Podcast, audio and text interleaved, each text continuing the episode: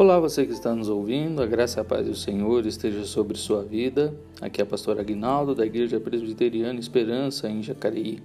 E a nossa meditação, meditação encontra-se em Gênesis 25. O autor revela aqui o momento em que Abraão sai de cena e duas novas gerações se iniciam, Isaac e Jacó. Dos versículos de 1 a 6, Abraão se casa novamente e tem mais seis filhos. Todos recebem presentes, porém Isaac recebe todos os bens de seu pai. Dos versículos de 7 a 11, Abraão morre com 175 anos, é sepultado no mesmo lugar em que Sara está por seus dois filhos e Deus abençoa Isaac.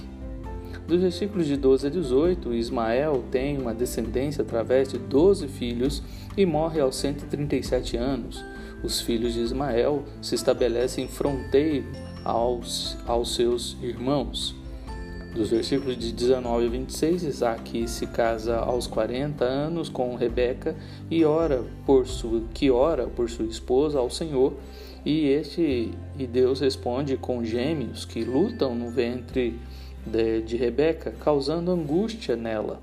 Os filhos nascem quando Isaac está com 60 anos. Dos versículos de 27 a 34, os filhos crescem e Isaac ama Isaú o mais velho, enquanto Rebeca, o mais novo, Jacó. Esaú, vindo do campo desfalecido, vende sua primogenitura para Jacó por um prato de lentilhas. Este é o desfecho da vida de Abraão, um homem muito abençoado, amigo de Deus, reconhecido como o príncipe de Deus e agora morre em ditosa velhice, versículo 8.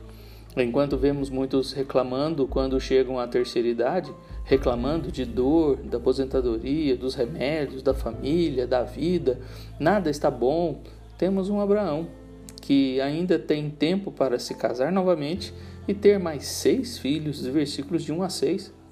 Como participante da aliança que recebeu a promessa de um filho legítimo, seus bens são deixados para Isaac, que agora assume tudo aquilo que Deus deu a seu pai e que agora é dele. Versículo 5 e João 17,10. Uma bela figura do que Deus Pai tem concedido ao Deus Filho, Jesus, Uh, alguns pais, com o coração voltado para o material ou conhecendo a vida imprudente dos filhos, nutrem muitas vezes uma intriga familiar quando o assunto é testamento e divisão de bens. A família em que os pais e os filhos são verdadeiros cristãos não precisam se preocupar com esse tipo de problema. As promessas de Deus também se confirmaram na vida de Ismael, mas após sua morte, no versículo 17, sua descendência viveu fronteiro a todos os seus irmãos, que significa em frente, em face, adiante ou atrás de. Nesse sentido, os descendentes vieram a vi, ver, veriam a prosperidade e a bênção de Deus sobre Isaac, mas não participariam dela.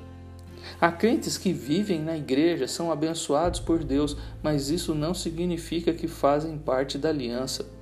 Somente aqueles que possuem fé em Cristo Jesus, mesmo não recebendo nada materialmente, terão o privilégio de usufruir do reino de Deus. Para estes que acham que são filhos, as bênçãos materiais são como os presentes que Abraão deu a todos os outros filhos. Abraão sai de cena e se inicia o desafio de fé de Isaac. 40 anos de vida com uma esposa estéril, precisou orar no versículo 21 por, por, por ela por, por 20 anos, versículos 20 e 26. Durante a gravidez de Rebeca, agora, ela que invoca o Senhor por causa da luta no seu ventre, no versículo 22.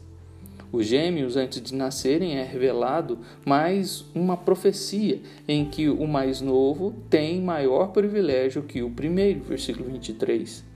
Abraão esperou 25 anos para ver o filho da promessa. Isaac esperou 20 anos para ter, para também ver a promessa da descendência. Ainda que o tempo passasse, Abraão e Isaac esperaram pela promessa. Ainda que passe o tempo, se há uma promessa, continue orando ao Senhor. Apesar de gêmeos, Isaú e Jacó eram bem diferentes. Um era caçador, peludo e preferido pelo pai, o outro era mais caseiro, pacato e preferido da mãe. Na grande parte das famílias, os pais conseguem ver as diferenças entre os filhos, mas em algumas famílias é nítido a preferência dos pais por um ou por um ou outro filho. Isso pode causar um problema no relacionamento dos irmãos que depois será difícil de reconciliação. Os pais precisam aprender a amar todos os filhos com suas diferenças, assim como nosso Pai Celeste não faz distinção entre o pastor e o zelador da igreja entre o irmão rico e o pobre, entre os homens e as mulheres, entre os adultos e as crianças. Deus não faz acepção de pessoas, como Atos 10:34 nos ensina, Colossenses 3:11, Gálatas 3:28 e Tiago 2:1. Isaú estava desfalecendo depois que chegou do campo. Talvez a caça naquele dia foi mais difícil que o de costume. Então Jacó aproveita a situação para fazer uma troca com o irmão. Isaú pediu um prato, o prato de lentilhas e Jacó concordou desde que Isaú lhe desse o direito de primogenitura, e assim foi feito. Jacó, antes de seu nascimento, havia sido escolhido por Deus para receber o direito de herança e a bênção.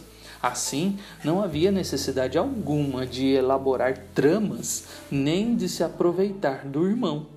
É bem provável que Jacó já tivesse visto vários indícios de que Isaú não se preocupava com as coisas espirituais, uma atitude que o tornava inadequado para receber as bênçãos do Senhor e para realizar a vontade de Deus.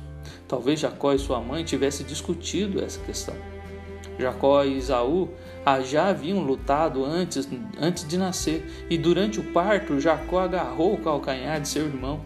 Esse gesto foi interpretado como indicação de que Jacó faria seu irmão tropeçar e se aproveitaria dele. A previsão mostrou-se verdadeira. O fato de que Deus já havia decidido dar as bênçãos da aliança a Jacó não absolve ninguém de sua família das obrigações que tinham diante do Senhor. Todos eram responsáveis por suas ações, pois a soberania divina não elimina a responsabilidade humana.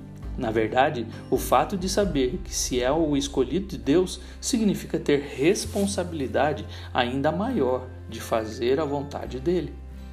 Meu querido ouvinte, as promessas de Deus são garantidas aos filhos da promessa, da aliança. Assim como Abraão passou tudo para Isaac, mesmo tendo outros filhos, os judeus se gabavam de serem filhos de Abraão, mas não criam em Jesus. João 8, de 33 a 59. Somente os filhos da fé serão agraciados com as bênçãos eternas. Não precisamos fazer como Jacó, armar situações para sermos escolhidos. Deus já nos escolheu antes mesmo de nascermos. Versículo 23 Salmo 139, de 13 a 16, Jeremias 1,5, Efésios 1,4. Que Deus te abençoe e que faça da sua vida como um escolhido dele, alguém diferente nesse mundo, não alguém como Jacó, usurpador, nem como Isaú, alguém que despreza os benefícios e as graças de Deus. Que Deus te abençoe.